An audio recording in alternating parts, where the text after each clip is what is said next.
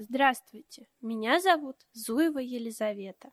Я работаю в Российской государственной библиотеке. Джилл Барклем. Зимняя история. Снежный бал. Пришла зима. Солнце только что село и стало очень холодно. С востока начал дуть леденящий ветер, предвещавший скорый снег. Глубоко в корнях деревьев ежевичной поляны начали зажигаться огни в мышиных домиках и норках. Свет также загорался в домиках стволов деревьев, и их становилось все больше и больше. Все мыши, чувствуя приближение снегопада, спешили по домам, чтобы отужинать чем-нибудь горячим, сидя у каминного огня.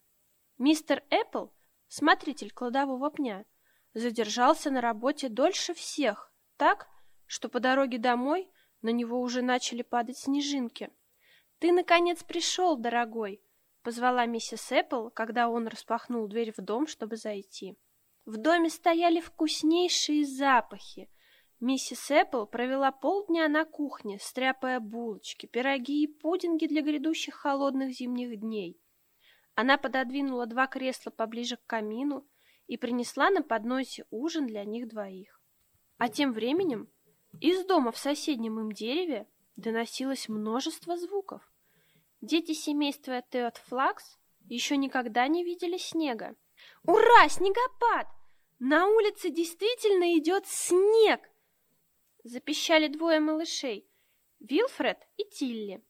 От возбуждения они начали гоняться за своими сестренками Кнопкой и Розочкой по всей кухне, бросая в них снежками, которые они слепили из снега на подоконнике. «Все, к столу!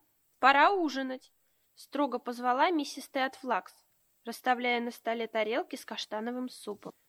После ужина всех детей отправили спать, но они так разволновались, что им было совсем не до сна.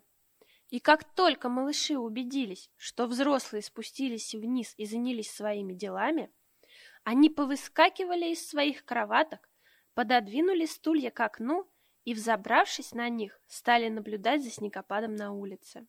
«Завтра будем кататься на санках», — представлял Вилфред. «И будем лепить снежные блины к чаю», — отзывалась Кнопка. «А еще слепим снежную мышь», — добавила Розочка. «А я ее сломаю», — выпалил Тилли и спихнул девчонок со стула. На следующее утро все мыши ежевичной поляны проснулись и увидели, что их окна до половины засыпаны снегом. Миссис Эппл пришлось подняться на цыпочках на кухонном столе, чтобы хоть что-то увидеть из окна. И, о чудо, что за картина открылась ей? Все поля были покрыты толстым покрывалом ослепительно белого снега так, что все тропинки и кустарники исчезли под ним. Когда все члены семьи Театфлакс спустились в кухню для завтрака, там было тихо и темно. Миссис Театфлакс тут же принялась разжигать камин и усадила кнопку помогать ей нанизывать ломтики хлеба на палочку, чтобы потом поджарить их на огне.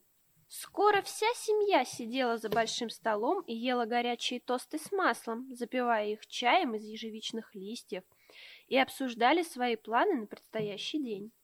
Снега выпало больше, чем кто-либо предполагал. Все окна нижних этажей завалило до самого верха, сугробы доходили даже до второго этажа. А наши мышата-малышата открыли окно в спальне и высунулись из него, чтобы помахать рукой своим друзьям из соседних домов.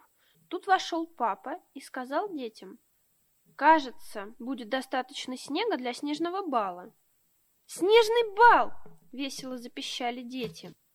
И тут же все приступили к работе. Нужно сказать, что в каждой мышиной семье хранились для такого случая дома лопаты, карты и веревки, в чулане рядом со входной дверью, чтобы, когда нужно, прорыть проходы под снегом от дерева к дереву. И вот, сразу после завтрака все вооружились снегоуборочными материалами и довольно быстро прочистили туннели от дома к дому, завершая их у кладового пня.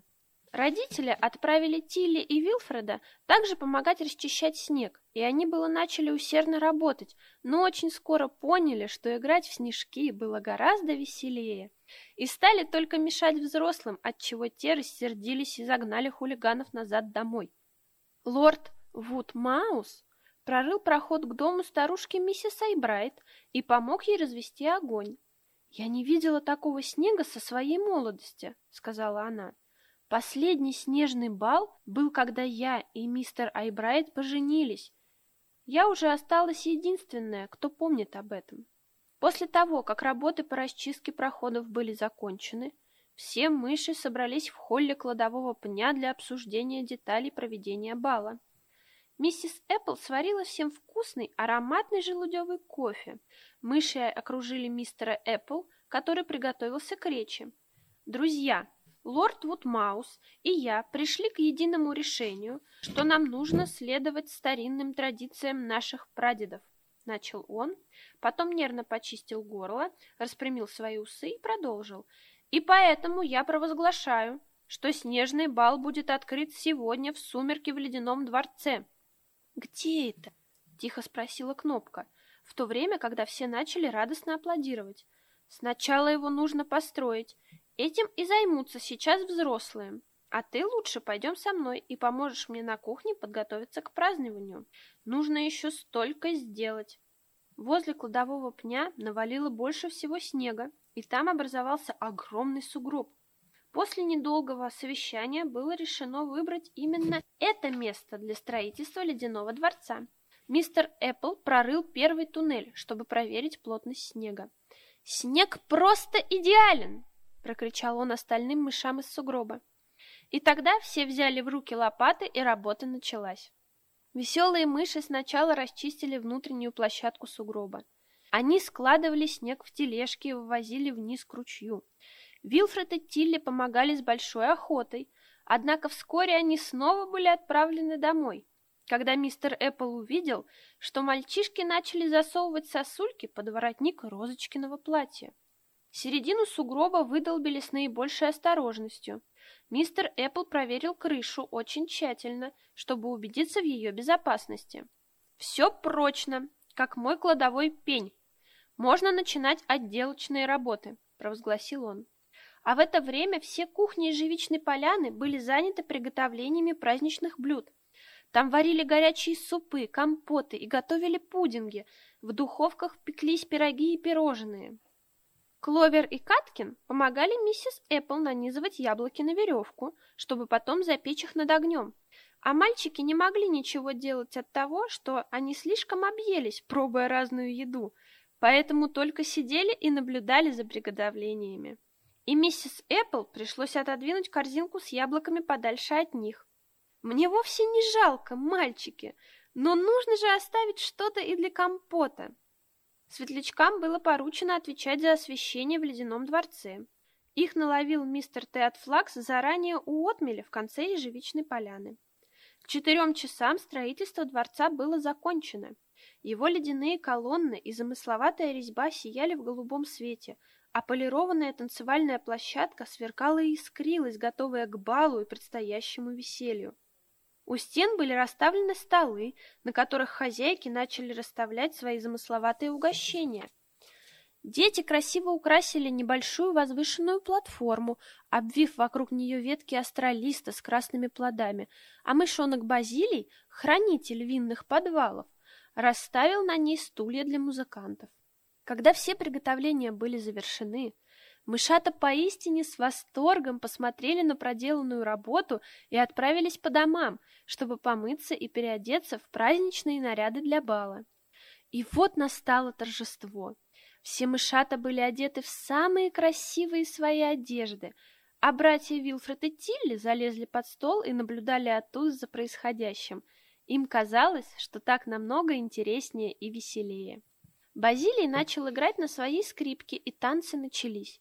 Музыка была очень веселой и быстрой, и пары кружились с удвоенной скоростью еще от того, что пол был очень скользкий. Тилли и Вилфред не могли больше прятаться, вылезли из своего убежища и пустились танцевать со своими сестрами. Они закружили их с такой силой, что их лапки даже поднялись над полом. «Что-то мне плохо», — призналась Розочка. Она и вправду выглядела бледной. Я пока пойду отдохну. И тут как раз миссис Эппл встала на стул и начала стучать двумя сковородками друг от друга. Начинаем наш праздничный ужин!» — объявила она. И все стали пробовать угощения. Пиршества и танцы продолжались до глубокой ночи.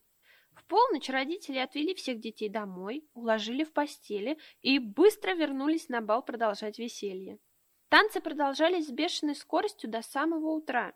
Базилий приготовил очень вкусный ежевичный пунш, после которого стало танцевать еще легче и стремительнее. Музыканты уже устали, ледяные колонны начали таять, утомленные и полусонные мыши были уже без сил, и было решено бал завершить. Выдохшиеся мышки разошлись по домам через снежные туннели и с блаженством забрались в свои теплые постели. А за окном снова пошел снег. Но все мыши ежевичной поляны спали уже беспробудным сном.